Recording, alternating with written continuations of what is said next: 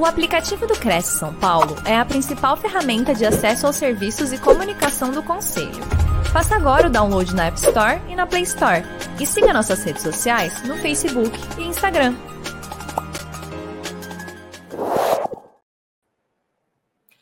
Muito bem, senhoras e senhores, começa agora mais uma live, mais uma apresentação ao vivo, oferecida pelo Cresce SP, o Conselho Regional de Corretores de Imóveis do Estado de São Paulo, dirigida a todos aqueles que querem efetivamente ter melhores condições, melhores capacidades aí para desenvolver as suas atividades profissionais. O tema desta quarta nobre é efeito borboleta. É, veja que uma reforma interna pode alterar a nossa visão de mundo e modificar os nossos resultados. Durante essa palestra aqui, essa apresentação, serão abordadas as situações do cotidiano e as diversas decisões que tomamos, além da influência positiva e negativa do meio em nossas ações. Para falar a respeito disso, temos aqui uma especialista no assunto. Ela é consultora com atuação em todo o Brasil, inclusive exterior. Sua consultoria tem foco nos setores de relacionamento com clientes, processos operacionais e RH. É treinadora e palestrante autora do livro Palavrões, Mensagens Inspiradoras. Trata-se, na verdade, de uma pessoa apaixonada por gente e por endomarketing. Então vamos aproveitar o conteúdo aqui, a bagagem que ela veio compartilhar conosco. Com vocês, Joana Rita Sebim. Olá, tudo bem, gente? Olá, trupe, trupe do, da imobiliária, trupe do Cresce. Como é que vocês estão? Pois é, nós vamos falar hoje sobre, então, efeito borboleta.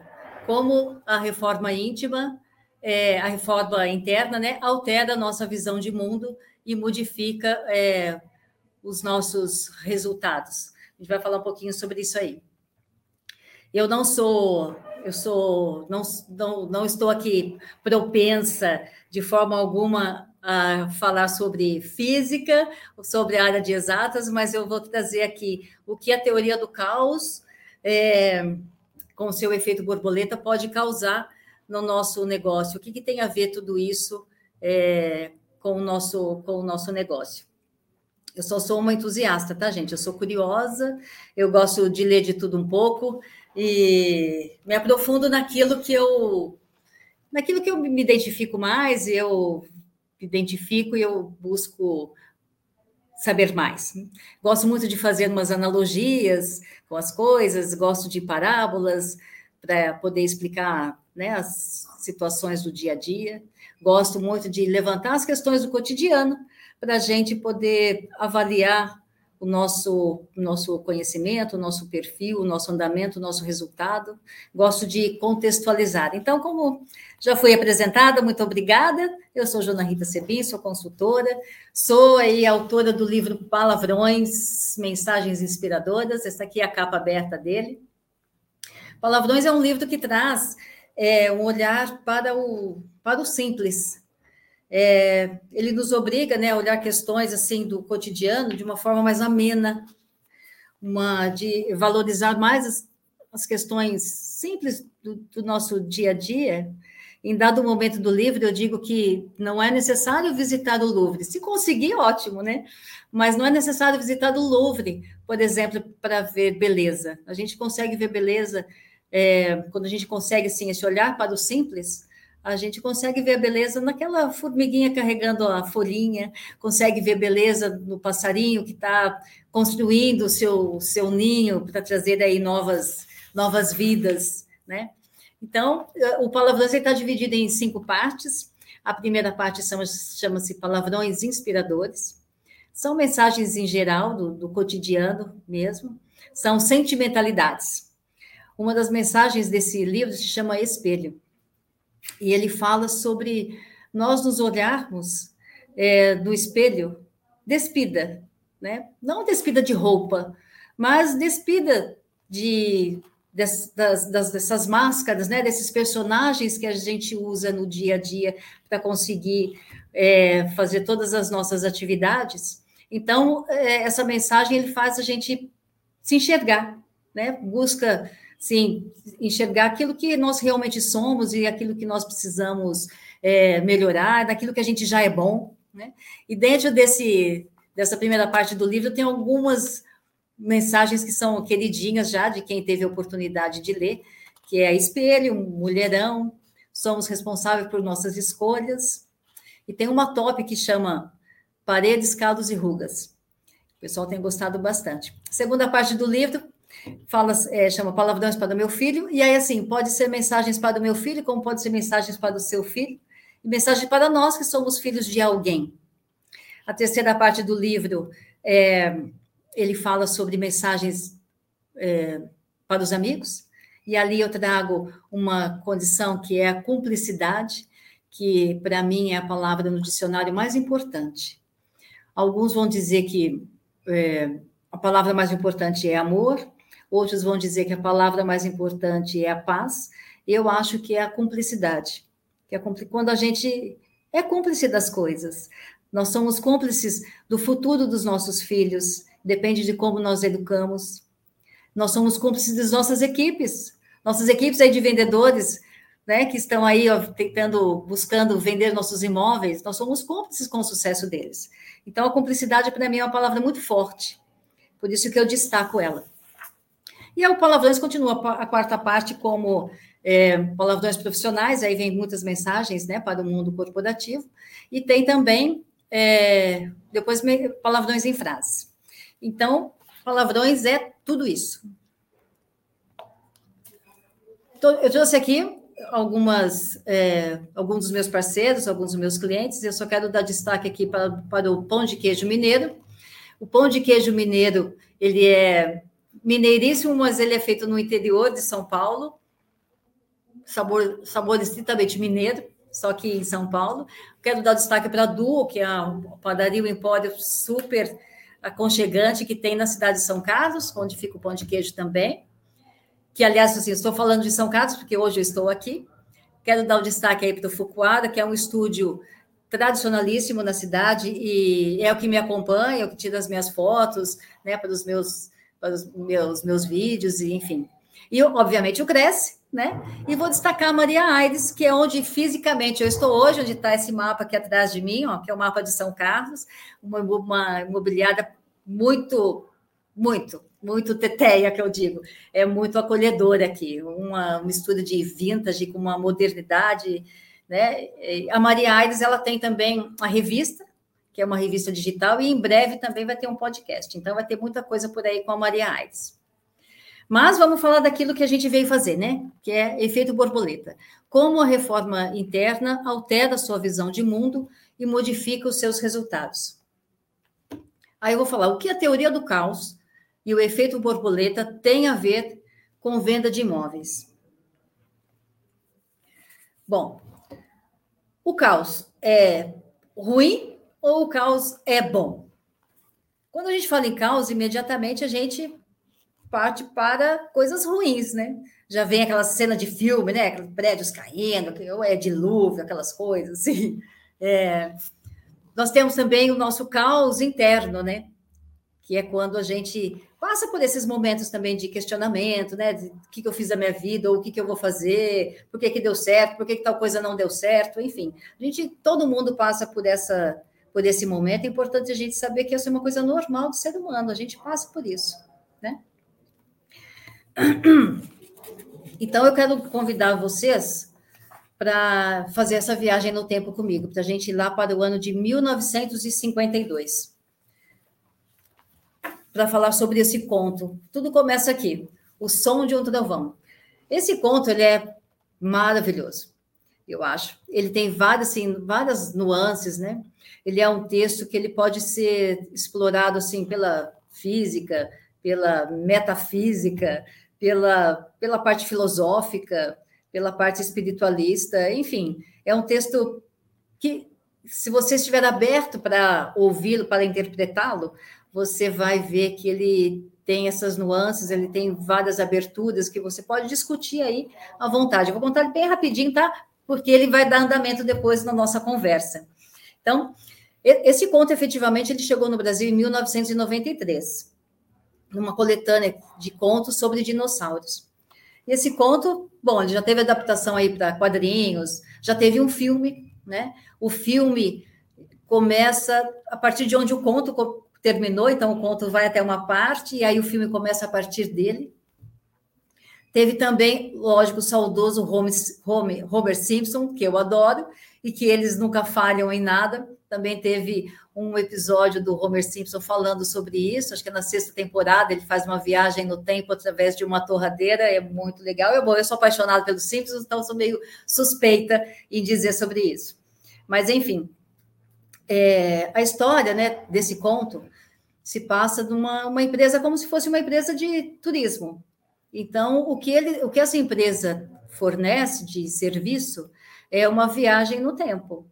A gente volta, né? O, o, pacote dessa, dessa empresa de essa agência de viagem é uma, uma volta, um retorno lá para o passado, né? É, na época dos dinossauros. Então, a proposta é que faz, fazer uma caça aos tiranossauros. E aí, assim, antes de entrar na cápsula, para poder viajar na máquina que viaja no, no tempo, é, os turistas são orientados a tudo o que pode e o que não pode ser feito, né? E existem regras assim bem rígidas sobre isso. Então, nada pode ser mudado lá, né, da, da, nessa regra aí. Então, quando eles chegam os turistas chegam lá para caçar os tiranossauros, eles têm o, a, o, local certo que eles podem andar, o que, que eles podem fazer, enfim.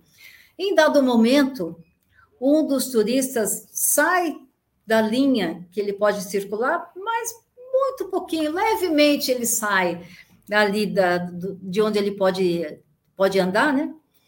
E acaba pisando em cima de uma borboleta.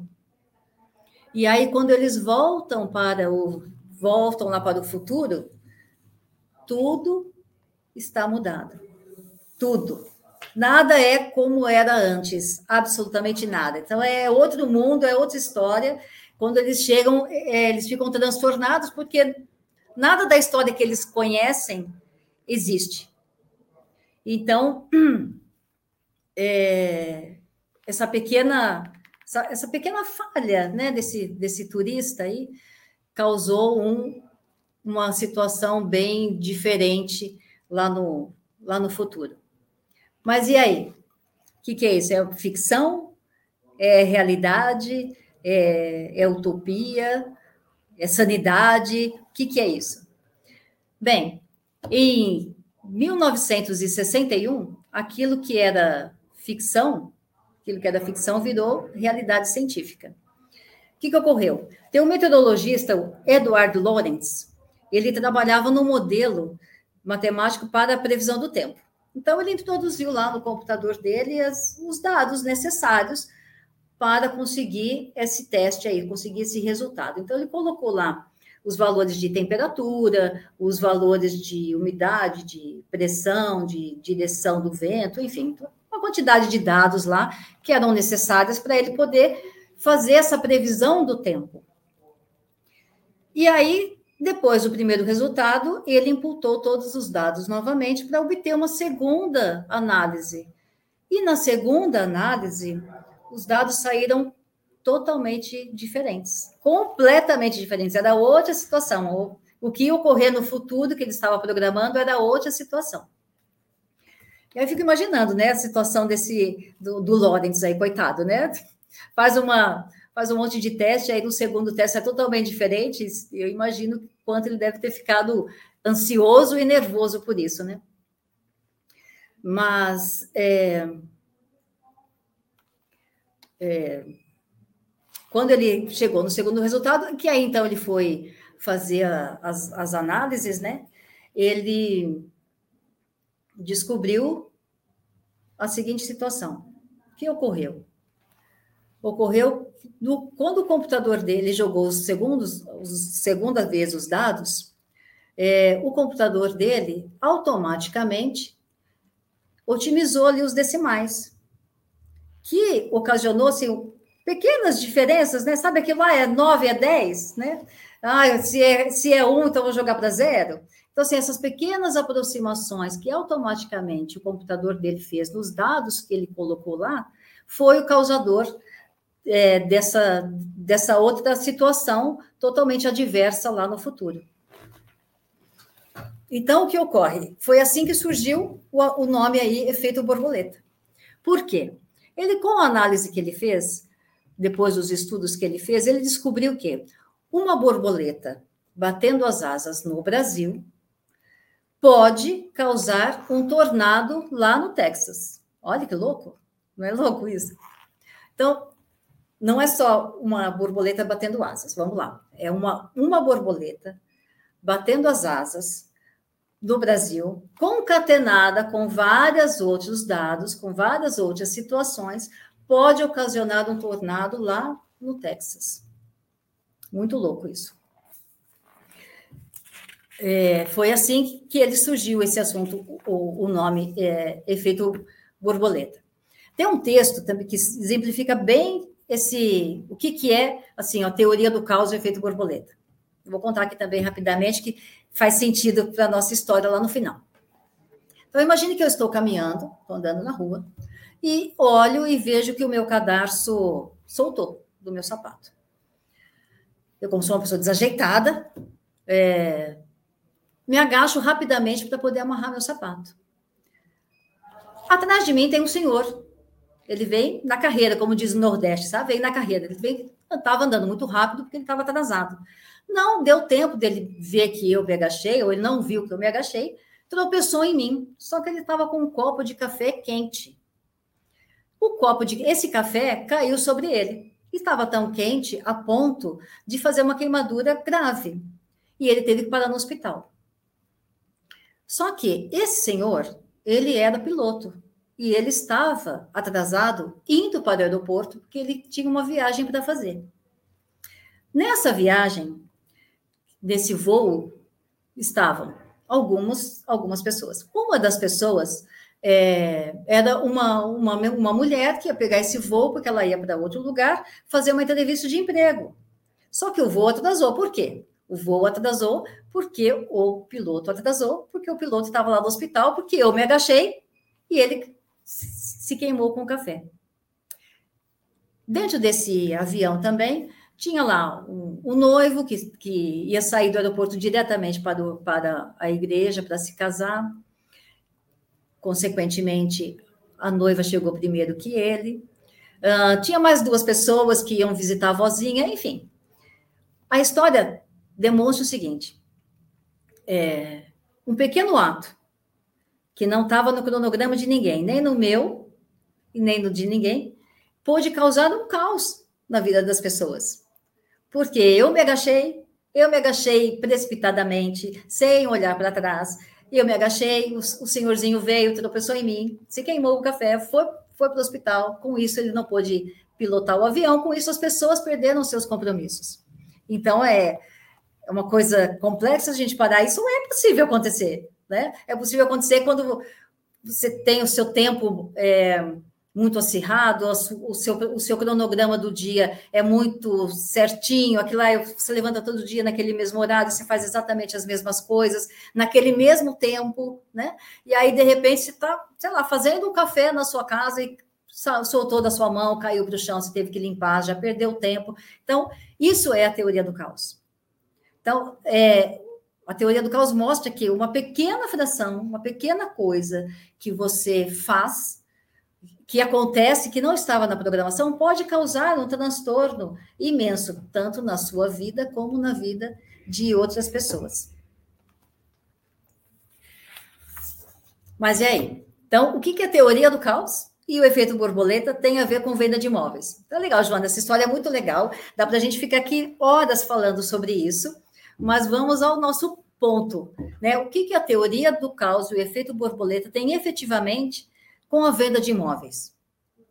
Ou o que, que a teoria do caos e o efeito borboleta tem a ver com a venda de qualquer coisa? Com vendas em geral. O que, que a teoria do caos tem a ver com a nossa vida? Tem tudo, né?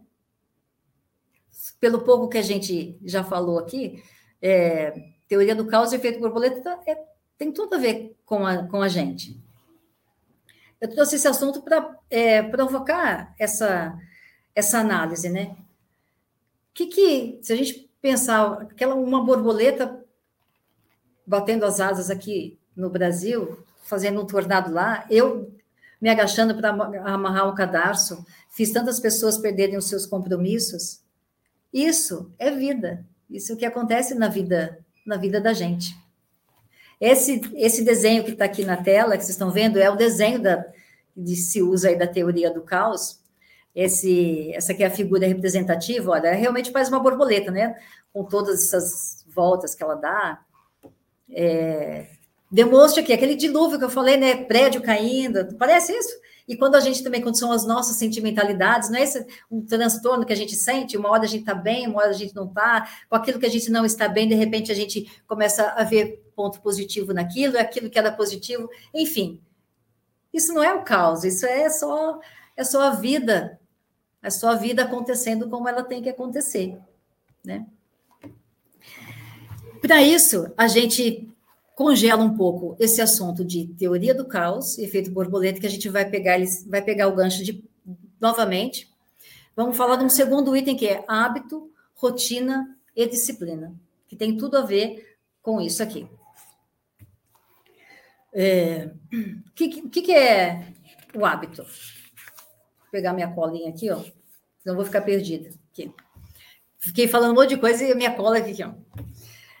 Eu tenho aqui, ó, Rotina. Vou falar hábito. Vou falar aqui do hábito, o que está no dicionário, inclusive. Ó, o dicionário diz: hábito é a disposição adquirida pela repetição frequente de um ato. O que quer dizer? Nós fazemos as coisas automaticamente sem a gente perceber que nós estamos, que nós, o que nós vamos fazendo, por que nós estamos fazendo. É aquela hábito, é aquela coisa que a gente faz sem muito esforço faz automaticamente. Por exemplo, vou no banheiro, eu saio, eu lavo a mão. Sei lá, eu estou cozinhando, eu lavo a mão. Eu, eu limpo a mão. São as coisas que a gente não para. Não precisa parar para pensar, nossa, eu preciso lavar a mão, eu preciso limpar a mão. É, hábito é aquilo que a gente faz naturalmente. Segundo o dicionário, a rotina é, é o nosso caminho já conhecido. Quer dizer, nós fazemos as coisas necessárias, as coisas que precisam ser feitas, e que, assim, a rotina é uma coisa, ela, ela exige um pequeno, uma pequena ideia, um pequeno, é, não é tão, é semi-automático, vamos dizer. Por exemplo, eu vou lá fazer um arroz. E aí, no meu arroz, eu coloco meia colher de café de sal. Sou uma pessoa que gosta de comer com pouco sal. E eu faço meu arroz com meia colher de café de sal. Como eu estou ali no meu, na minha rotina, no meu dia a dia, é, eu me equivoquei e peguei uma colher de, de café, de chá, desculpa. Peguei uma colher de, de chá e coloquei meia colher de, de chá de sal no meu arroz. Para o meu paladar, o meu arroz ficou salgado. Mas se a gente parar para pensar, a quantidade de, em gramas do sal da colher de café para a colher do chá, nem é tão grande assim. É pequenininha. Mas para o meu paladar me afetou. Então, esse pequenininho também é o meu caos. Isso que isso é isso é a rotina. A rotina, o hábito é aquilo que você faz sem precisar pensar. Por exemplo, lavar a mão quando sai do banheiro, lavar a mão quando está cozinhando. A rotina é aquilo lá. Eu faço o meu arroz com meia colher de café de sal. Mas, se eu não prestar atenção, eu vou pegar a colher de chá e isso aí eu vou causar um outro problema. Já a disciplina é o regime de ordem imposta ou até mesmo consentida, segundo o dicionário. Quer dizer o quê? A disciplina é aquilo. Quando eu tenho um objetivo a ser alcançado, eu modifico a minha rotina, modifico o meu hábito e incluo no meu dia a dia determinada situação, que é a situação que vai me levar para aquele objetivo que eu pretendo. Por exemplo, fazer um curso. Ah, se fazer um curso, eu tenho que mudar minha rotina. Em algum, em algum momento do meu dia, eu vou ter que parar para estudar. Então, eu vou mudar minha rotina em prol de um atingir um objetivo, de alcançar uma meta que eu estipulei. Então, a disciplina, ela é causadora. A disciplina, ela, você coloca aquilo no dia a dia, ele acaba se, se, se voltando ali, ela se torna rotina com, com o passar do tempo, mas é uma rotina, digamos, prazerosa. Digamos que é uma rotina que ela, ela existe porque ela vai buscar uma outra coisa. Aquilo que eu estou fazendo agora vai me proporcionar um bem que eu estou em busca. Certo? E aí eu vou pedir que a gente congele de novo. Por quê? Vamos congelar aqui, ó. Teoria do caos, efeito borboleta. Vamos congelar hábito, rotina e disciplina. E agora nós vamos falar disso aqui, sobre clientes. Basicamente, nós temos dois tipos de cliente: o cliente físico e o cliente jurídico. O cliente físico é aquele que, quando chega no imóvel, ele mal presta atenção. Ele, ele assim, o, o, físico, ele chega, você vai mostrar ali é, a varanda gourmet, você vai mostrar o, o quintal, você vai mostrar o imóvel, e essa pessoa vai se encantar com, com alguma coisa que tem a ver com ela. Ela vai gostar do piso. Nossa, eu sempre quis um piso desse na minha casa. Pronto, ela já ficou apaixonada pela, pelo imóvel. Ah, eu sempre quis uma sala ampla. Ou eu sempre quis isso, sempre quis aquilo. Ah, meu desejo era esse.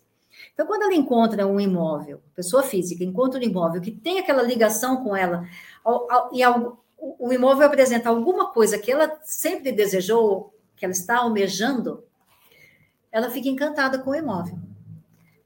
O cliente físico não pergunta se o IPTU está pago, se está tudo certo a documentação, ele vai fazer isso só depois. Depois que ele, ele escolheu o imóvel, que ele se apaixonou, aí que ele vai atrás dessas informações. Mas ele já está apaixonado, né, gente? Pessoa física, ela vai fazer qualquer coisa para conseguir aquela varanda gourmet. Eu faço qualquer coisa para alugar essa casa, eu faço qualquer coisa para comprar essa casa aqui, porque isso é o que eu queria. Já o cliente jurídico, ele é aquele que sempre vem, ou, ou quase na sua totalidade, ele vem com um advogado junto. Então, o cliente jurídico é aquele que chega já com o advogado. O que, que acontece? Como é o pensamento da pessoa jurídica? Ela vai chegar no imóvel, seja para alugar ou para comprar, ela sabe exatamente o que ela precisa, né? Quantidade de salas que ela precisa, ou mais ou menos ali o tamanho para adequar as áreas da empresa dela. Então, ela vai buscar um imóvel que atenda essa necessidade. Quando ela encontra esse imóvel, que faz o básico, parte para a documentação. Como é que está a documentação? Aí entra, entra essa figura do advogado que vai esmiuçar tudo que é necessário para saber se a documentação está legal, quais são os tipos de implicações que a empresa vai ter para alugar ou comprar aquele imóvel. Quando a parte documental está legal, ela volta para o imóvel e fala assim: peraí, deixa eu ver se esse, é esse o imóvel mesmo que eu quero. Então, perceberam? São duas situações, são dois clientes em potenciais que pensam de forma diferente e agem de forma diferente. Eles buscam, eles trabalham né, as informações que eles têm de forma diferente. E o que, que isso tem a ver, então? Quando a gente é, trabalha com, com gente, existe uma questão que chama-se empatia. Eu falei sobre empatia numa, numa, no outro encontro aqui, chamava-se Empatia para Fechamento. É, que aí eu abordo muito esse, esse assunto. Nós trabalhamos com, com pessoas, nós trabalhamos com os nossos clientes que são, são pessoas, e nós somos clientes de alguém também. Quando a gente percebe que cada cliente é diferente, eu disse aqui, ó, a pessoa física é dessa forma e a pessoa jurídica é dessa forma. Tudo bem. Dentro desse mundo da pessoa física, existem várias pessoas com personalidades diferentes, situações diferentes, dores. A gente costuma dizer são as dores. Qual é a dor do meu cliente? O que é que faz ele se mover? O que que hoje afeta o meu cliente? É isso que eu disse. Aquele cliente que chega e fala assim: "Nossa, esse é o piso que eu sempre quis" é o piso que vai fazer você vender aquele imóvel, não é o resto da casa. Não é o lustre que já está lá, não é a varanda gourmet, não é a cozinha. Qual é a dor daquele cliente? A dor daquele cliente é que ele nunca tinha conseguido um imóvel com aquele piso. E aí é a hora do vendedor entrar nesse mundo do piso para falar com o seu cliente. Então é importante a gente trabalhar a empatia, a empatia. A empatia é você conseguir se colocar no lugar do outro. Para mim, o mais importante é a documentação. Tá legal. Eu vou procurar um imóvel que eu goste e vou ver se a documentação dele tá legal. Esse é o meu ponto de vista. Mesmo sendo uma pessoa física, por exemplo. Mas, então, o que, que o vendedor do imóvel tem que, tem que criar de empatia comigo? Trazer as soluções, se o documento não está legal, se tem alguma questão que precisa ser consertada ali, precisa ser levantada, né? O vendedor do, do imóvel tem que por essa linha comigo. Para me conquistar, não adianta ele falar que, que, o imóvel é bem localizado, que a, que a vizinhança é legal, que não tem som alto, que não tem isso, ou que tem, né? Não adianta, porque para mim o ponto crucial é o, a documentação.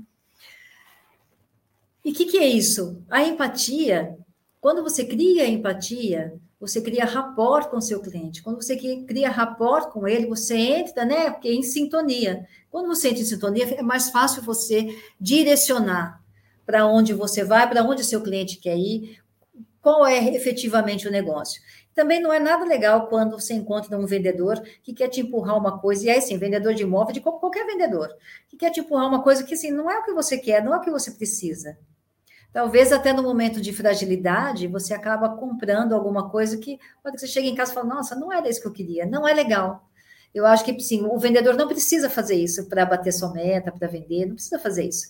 Existem formas mais inteligentes e menos, menos dolosas que, que a gente consegue alcançar o nosso objetivo, alcançar a nossa meta, né?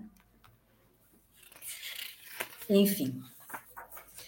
E aí? Que, que isso tem é, a ver aqui agora com o nosso mundo? Muito bem. O que, que nós vendedores temos? Nós temos um monte de técnica, né? Técnica de vendas, técnica de abordagem, técnica de condução, técnica de fechamento. É técnica, técnica, técnica, técnica, técnica.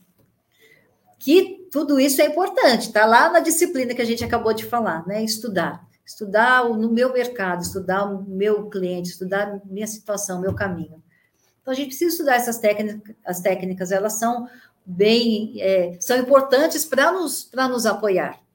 Mas só as técnicas, sem esse conhecimento do ser humano, sem esse, esse trabalho delicado, né, de, da, da, da empatia, para você poder criar a sintonia, é, fica um negócio vazio. Talvez você até alcance os seus objetivos, mas é, eles podem ser melhores. Eu costumo dizer, costumo dizer não, eu ensino para minha para minha equipe de diretos, que também tem suas equipes, que nós devemos sempre buscar nos nossos colaboradores e aí dos nossos vendedores, falo agora para os gestores principalmente, mas também para os vendedores, porque assim, é, tem coisa que é, depende muito da gente, né? Eu falo que não é legal a gente comparar o desempenho de um vendedor com de outro vendedor. Eu acho legal a gente mostrar o seguinte: olha, existe um vendedor top. Existe esse vendedor aqui que faz X, Y, Z. Esse cara é o cara. Eu acho legal a gente mostrar, mostrar essa, esse desempenho como uma, uma questão de é possível. Tanto é possível que existe aí do seu lado uma pessoa de carne e osso que faz. Então, acho muito importante a gente mostrar isso, mas não comparar. Eu gosto muito de dar as metas para, para, para a equipe voltadas para si mesmo. A, a, a uma meta para mim baseada em mim mesmo. Então, hoje, melhor do que ontem. Esse mês, melhor que o mês passado. Por quê? Quando a gente se compara com a gente. Eu não preciso me comparar com o outro e nós, como líderes, não precisamos comparar nossas equipes entre si. Uma coisa é ter os jogos, jogos competitivos, tudo isso é, é legal, é saudável, é gostoso, é, a equipe gosta e assim a gente alcança resultados também.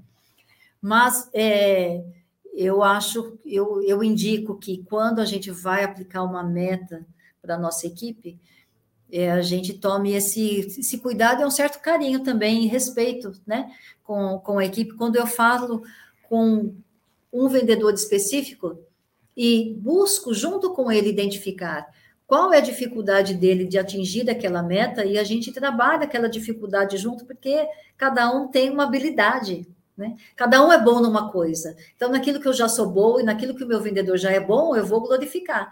E aquilo que ele precisa melhorar, a gente vai trabalhar junto.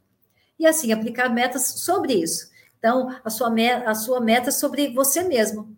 E aí, assim, é a gente com as nossas equipes e nós com a gente mesmo, hoje melhor do que ontem. Então, eu falo que sim, que é, é a meta, o objetivo do 1%. Menos de 1%. O que hoje eu fizer diferente, um pouquinho melhor do que ontem, eu estou evoluindo, estou crescendo. Eu acho que é, é muito mais saudável, inclusive para a equipe, quando a gente é, vai, por esse, vai por esse caminho. É, e quando a gente faz esse tipo de, de, de, de abordagem com a nossa equipe, entra uma questão que chama-se motivação. Motivação, motiva a ação. Motivação vem do movere, do latim, que significa mover mesmo, né? A motivação é aquilo que faz a gente fazer as, as nossas ações, fazer as coisas, buscar o nosso objetivo. Então, por que não ser um objetivo de ser melhor, hoje um pouquinho melhor do que ontem, e esse mês melhor do que o mês passado, eu mesmo, eu como vendedora, eu como líder de equipe, eu como proprietária, eu como, como, como vendedora, enfim, eu na minha profissão em geral, por que, que eu não posso fazer, é, ter, ter esse, a, a minha motivação diária, do que ao invés de correr atrás só porque eu tenho um coleguinha que faz melhor do que eu alguma coisa. Eu, eu com certeza faço alguma coisa melhor do que ele. Porque todo, todos nós somos hábeis, né? Somos habilidosos é, em alguma coisa. Tá. E aí agora a gente tem, então, três assuntos congelados. Um assunto é, é a teoria do caos, que nós falamos do efeito borboleta, os nossos comportamentos, hábito, rotina e disciplina, e agora a gente tem a motivação. Nós temos três, três assuntos para a gente conseguir trabalhar o que é o, efeito borboleta, o que a reforma interna altera a nossa visão do mundo, o que, que a teoria do caos e efeito borboleta tem a ver com venda de imóveis, o que, que a teoria do caos e efeito borboleta tem a ver com vendas, o que, que a gente pode aprender desse conto, o que, que a gente pode trazer para o nosso dia a dia, para a gente melhorar. Que, que eu vou dizer sobre a teoria do caos? A teoria, opa, desculpa, a teoria do caos, ela só está é, comprovando uma coisa que a gente já sabe. Não é nenhuma novidade se a gente parar para analisar. Não é nenhuma novidade é, a teoria do caos. O que, que ela demonstrou? Que uma pequena borboleta batendo as asas no Brasil pode gerar um tornado no Texas, tá? Muito bem. O que, que a gente precisa para para ser, ser melhor como vendedor? Como que a gente precisa para ser melhor nos, nos imóveis? O que a gente precisa, precisa fazer para ser melhor nos nossos negócios? O que, que nós vimos aqui? Primeiro, a gente precisa conhecer os nossos clientes, nós precisamos conhecer as técnicas, nós precisamos identificar nossa motivação. Nós precisamos colocar em mente que eu posso melhorar a cada dia um pouquinho, né? Precisamos ser disciplinados. E o ponto crucial aqui, eu acho que é o, o ponto-chave que agora a gente vai amarrar tudo isso, é o seguinte: se o bater das asas de uma borboleta no Brasil, concatenada com um conjunto de dados, pode provocar um tornado no Texas, por que, que a minha mudança, pequenininha, todos os dias, hoje melhor do que ontem, esse mês melhor do que o mês passado, por que, que isso não vai me trazer benefício? Não tem sentido. Uma pequena borboleta, uma borboleta batendo as asas no Brasil pode fazer um tornado no Texas. Ou seja, se eu começar a olhar para o simples, se eu começar a, a, a tornar a vida mais leve, vamos pensar o seguinte: quando a gente chega nesse mundo, a gente já começa a enfrentar o caos, né? Porque pensa, a gente sai do ventre da nossa mãe, a gente tem que chorar para comer. Olha que tormento! Pensa a gente lá pequenininha, não é assim? Então, não é, é não tem muito sentido, tá? É, o efeito o efeito borboleta, a teoria do caos ser uma coisa que a gente fale, ó, oh, não, gente, na verdade ela só veio provar. Isaac Newton disse de ação e reação. Eu, a ação que eu faço, eu obtenho uma reação em sentido oposto. Essa é a terceira lei de Newton certo? Eu não vou falar sobre, sobre física aqui, tá? Mas Newton disse isso. Então, o que, é o efeito borboleta? O que, que ele está provando? Que se eu faço uma ação diferente, eu tenho uma reação diferente. E eu não preciso ser o, meu, o top de um dia para a noite. Eu posso me melhorar de hoje, hoje melhor do que ontem esse mês melhor do que o mês passado. E assim eu caminho e eu crio minha disciplina. A disciplina é aquilo que me motiva. Motivação é aquilo que me faz andar, que faz eu ir para frente. Então, é, se uma borboleta batendo as asas no Brasil pode provocar um tornado no Texas, porque que a minha pequena ação, eu olhar diferente, eu olhar, lembra que eu falei da formiguinha, do passarinho. Isso são levezas que assim, a, vida já nos traz para a gente conseguir levar o dia a dia. Problema a gente vai ter sempre. Acabei de dizer, a gente tem problema que sai do ventre da nossa mãe, tem que chorar para comer, né? Então, a dica que eu deixo aqui sobre o efeito borboleta, o link que eu queria fazer, o ponto crucial, acho que dessa, desse meu assunto, foi que você pode mudar um pouquinho de cada vez, tornar a sua vida mais leve se você se abrir, se deixar aberto para essas pequenas coisas que vão trazer sua motivação, vão trazer leveza para o seu dia a dia. Porque se uma borboleta pode causar um tornado, a sua ação melhorada hoje, melhor do que ontem, esse mês, melhor do que o mês passado, menos de 1% que você faz por dia, você vai alcançar objetivos, vai alcançar suas metas. Joana, eu já tenho meu jeito de vender e eu dou certo com o meu jeito. Legal. Você bate sua meta? Você se acha excepcional? Você acha que você não tem mais que melhorar? Ok, tudo bem. Não, eu quero, eu quero fazer mais. Eu vendi X, eu quero vender X2. Eu quero vender X ao quadrado, eu quero vender Y. Então, para isso, eu tenho que fazer coisas diferentes. Porque se eu fizer todo dia a mesma coisa, vai acontecer de um dia você pegar a colherinha de sobremesa e ao invés de, de café e salgar o seu sal. Essa é a minha dica que eu queria deixar para vocês. Espero que vocês tenham gostado. Eu agradeço, quero, vou encerrar aqui e chamar o pessoal aí para a gente dar andamento. Maravilha, Joana Rita. Olha quantas informações interessantes aqui. Você que nos acompanha ao vivo ou pegou esse vídeo no nosso acervo, quer entrar em contato aí com a Ana Rita, quer mais informações a respeito das atividades dela, dicas e tudo mais, busca ela lá tanto no Facebook quanto no LinkedIn. É só buscar pelo nome, Joana Rita Sebim. Joana Rita é tudo junto, é com dois R's, né? Joana Rita Sebim, Isso. terminando com N de notável. Olha que bacana. Muito bom. É, Jana Rita, tem aqui uh, algumas perguntas. Olha só.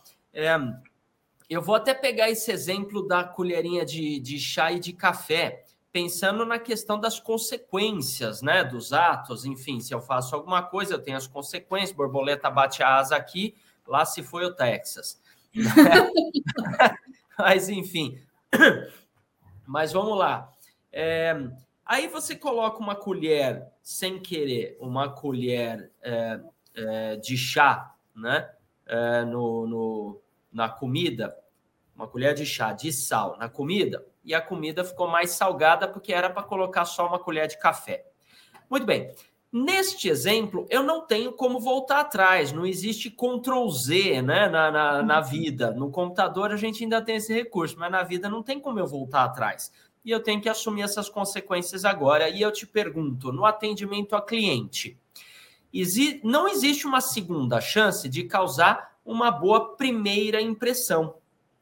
Mas como que, eu, que a gente poderia reverter essa situação?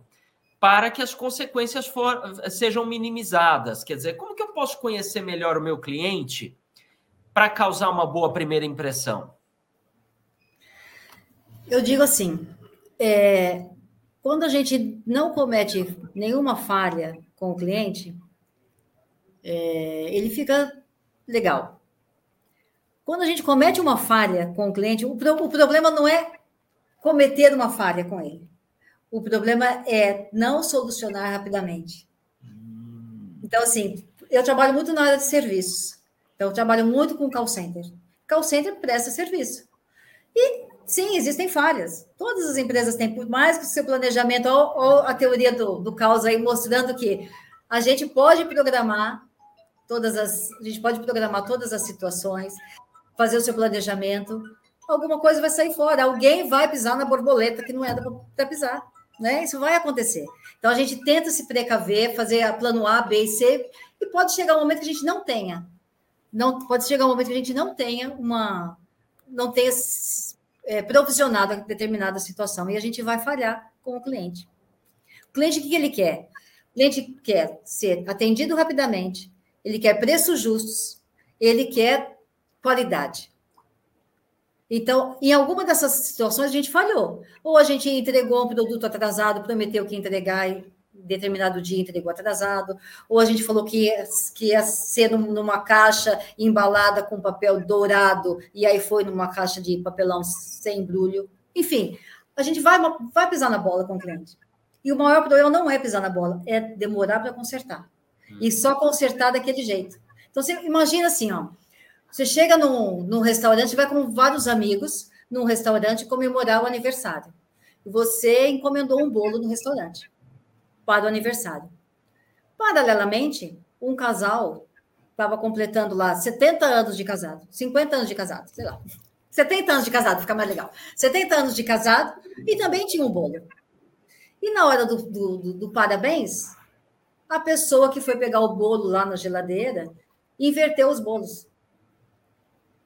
Aí, assim, você vai ter numa festa de aniversário um bolo de 70, e talvez para você não faça diferença, mas para aquele senhorzinho que está com 70 anos de casado, ele fez o bolo que a mulher dele, encomendou o bolo que a mulher dele gostava. Pensa a situação, o bolo que chegou para ele foi outro. E assim, a sua turma comeu o bolo primeiro, não tinha como trocar, não deu tempo. A sua turma não percebeu, certo? Mas ele percebeu. Como você vai consertar isso? Fazendo outro bolo? Não vai dar certo. Então, o que, que você vai...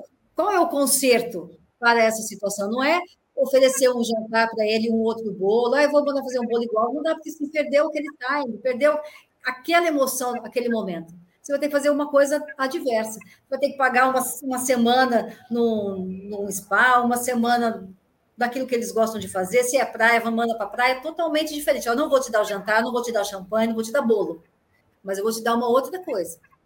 Ah, Joana, vai te dar aquela sensação de aquela emoção que ele queria e ele não sentiu? Não vai. Ele vai continuar, ele vai lembrar sempre. Porém, quando ele contar essa história, ele vai ter um mas para contar, que é: mas eu fiquei uma semana em Portugal, por exemplo. Então, assim, a empresa pisou na bola, sim, mas ela me compensou de alguma forma. Então, eu não vou esquecer disso aqui, mas eu tenho isso aqui para me, me compensar. A questão é quando eu troco o bolo não entrego o bolo para o meu cliente e só peço desculpa para ele. Então, assim, errar a gente vai, mas tem que consertar rapidamente de uma forma que amenize aquele desconforto. Sim. É dica. Maravilha.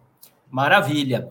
E como e você citou, né, do cliente que é mais emocional ou mais racional, então quer dizer, o racional ele quer saber da documentação, o emocional ele ficou apaixonado ali por aquele piso, aquela varanda gourmet e vai fazer de tudo para ter aquela varanda gourmet.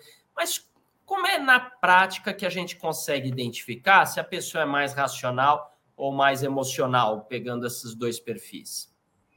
Então, É, a gente tem basicamente sete tipos de cliente. Tá? Dentro do, dentro do cliente, aí eu vou falar mais físico, porque assim, o jurídico, quase que totalidade, ele vai primeiro ver a documentação, certo? Quer dizer, ele vai chegar e vai ver o básico, esse imóvel, basicamente, ele, acho, acho que ele me atende. Ele vai partir para documental, documental e depois ele vai certificar daquilo. Então, vamos falar do físico. No cliente, a gente tem sim, sete categorias de clientes. E aí a gente percebe nos primeiros contatos. Né? Eu digo que a gente tem é, um, uma técnica que é dos, é, dos, dos segundos. Existem apenas alguns segundos quando o cliente chega à nossa frente para você conseguir identificar alguma característica dele para você saber conduzir o seu argumento, o seu direcionamento ali de, de vendas, etc. Tem o, tem o cliente apressado, tem, tem o cliente que não quer te dar atenção, tem o cliente que quer chamar a sua atenção, tem o cliente que gosta de passar cantada, e aí mulheres ou homens, independe, certo? Então, assim, tem vários clientes, ele vai te dar uma dica. Mas o mais importante, se você não conseguir captar qual é o seu tipo de cliente logo nos primeiros segundos que você está falando com ele, é, é volto a captar o que a natureza nos dá: dois ouvidos e uma boca. Então, assim, a gente não ouve o que o cliente fala, porque a gente quer vender logo, sabe? Porque eu quero bater minha meta, eu quero vender isso aqui, eu quero atender logo, eu quero. Ah, esse cliente não vai comprar. É isso aqui só está vendo. Vai comprar, vai perder meu tempo.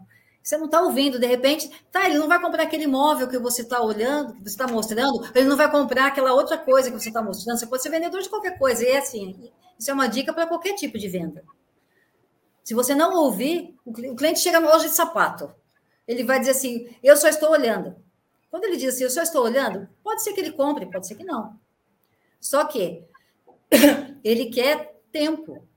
Ele já disse, eu só estou olhando, ele quer ver o que você tem. Não adianta você ficar fungando no ouvido dele. Sabe aquele o vendedor fica assim, posso te ajudar? Ah, eu, você, ah, você gostou desse sapato? Ah, eu tenho um vermelho, você quer? Não é, dá tempo para o cliente, né? Entendi. Maravilha, que bom. Aí dá para identificar e aí a gente comporta de acordo com cada um desses clientes. Você então que está nos acompanhando ao vivo ou pegou esse vídeo no nosso acervo, quer mais informações sobre os perfis dos clientes? Entre em contato então com a Joana Rita, busca ela lá no Facebook ou no LinkedIn, né? É só buscar pelo nome, Joana Rita Sebin, né? Ela está sempre postando lá alguma coisa mais no Facebook e no LinkedIn tem lá todos os dados também você pode chamar ela lá nas, nos recursos de mensagem, né, dessas plataformas aí, da, nas redes sociais. Tá? Maravilha. Estou no Instagram ah, também. Oi? Estou no. Oh, minha voz sumiu. Estou no Instagram também. Também está no Instagram. Ah, é só procurar lá pelo nome Joana Rita Sebin, você vai achá-la no Instagram também. Ah, tá em tudo que é rede social. É só buscar lá. Bate um Joana Rita Sebin direto no teu é, sistema de buscador da internet, qual que você usa, certamente vai achar ali algum dado de contato, alguma rede social dela, você pode ter mais informações a respeito aí uh, de como ela pode te ajudar. Né? Maravilha. Engasgou aí, Rita. Engasguei. É ruim, às vezes acontece, né? A gente vai beber a água, sai, sai atravessado. Mas olha só, muito bacana, hein? Conteúdo legal. É, a gente está agora no nosso limite de horário. É, eu quero apenas lembrar quem nos acompanha que amanhã, ou seja, quinta-feira, para quem está vendo ao vivo, quem pegou no nosso acervo, depois busca lá acontecer na quinta-feira, dia, 20, dia 22 de junho, às 20 horas, 8 da noite, com doutora Fátima Garcia conversar a respeito de como evitar a dor do inventário. É, já é uma situação delicada, mas as questões aí burocráticas, documentais, têm que ser resolvidas. Mas como evitar isso? Dá para, antes da situação acontecer, uh, tomar precauções para que, quando vier o inventário, já esteja tudo redondinho, para que a sua família, então, possa não precisar se preocupar tanto com essas questões aí de inventários, bens e tudo mais? Dá sim. E é o que a doutora Fátima Garcia vai explicar às 20 horas do dia 22 de junho, né, uh, na live. Então, se você está assistindo aqui ao vivo, já marca na tua agenda para você assistir amanhã. Se você pegou esse é, vídeo no nosso acervo, é só buscar aí na mesma plataforma que você está, seja na TV Cresce, seja no Facebook, seja no, no nosso canal no YouTube. Busca Como Evitar a Dor do Inventário com a doutora Fátima Garcia. Joana Rita, chegamos no nosso limite aqui de tempo, né? Gostaria de ter mais condições para continuar conversando contigo aqui a respeito de como se relacionar, relacionar melhor com os nossos clientes, né? Enfim, uma ação que a gente faz aqui vai reverberando, adicionando uma série de situações e consequências, e aí a gente pode ter resultados tanto melhores quanto piores. O bom é uma sementinha de cada vez, um passo de cada vez, como a formiguinha, e a gente enche o ninho de resultados positivos. Ela falou sobre isso. Volta aí, assiste tudo de novo. Jona Rita, quero estender os nossos mais profundos agradecimentos à equipe da diretoria do Cresce, em nome da, do, do seu presidente José Augusto Viana Neto, pela sua disponibilidade de estar aí, uh, apesar de estar trabalhando, reservar um tempo para conversar aqui conosco né? É, e passar aí é, uma parcela aí da sua experiência, do seu conteúdo. Então, muito obrigado pela sua disponibilidade, pelo seu despojamento voluntário aqui de compartilhar conosco. Né? Quero deixar um abraço para você que nos acompanha, por ter tomado a decisão de assistir esse vídeo. Você está de parabéns, você está buscando melhoria para você, então parabéns por essa atitude. E para a gente encerrar então a nossa live, eu vou pedir para a Jona Rita deixar a sua mensagem final, então, aqui para quem nos acompanha. Tá certo. Acho que depois de tudo que a gente falou aqui hoje, a mensagem é: seja humano. Seja humano e veja a, natura, a beleza né, no, no dia. E desculpe a voz, está sumindo, mas é, coloque sua, sua meta, né? Hoje melhor do que ontem, melhor do que o mês passado, que você vai, a gente vai chegar em lugares legais e nesse caso o caos é bom.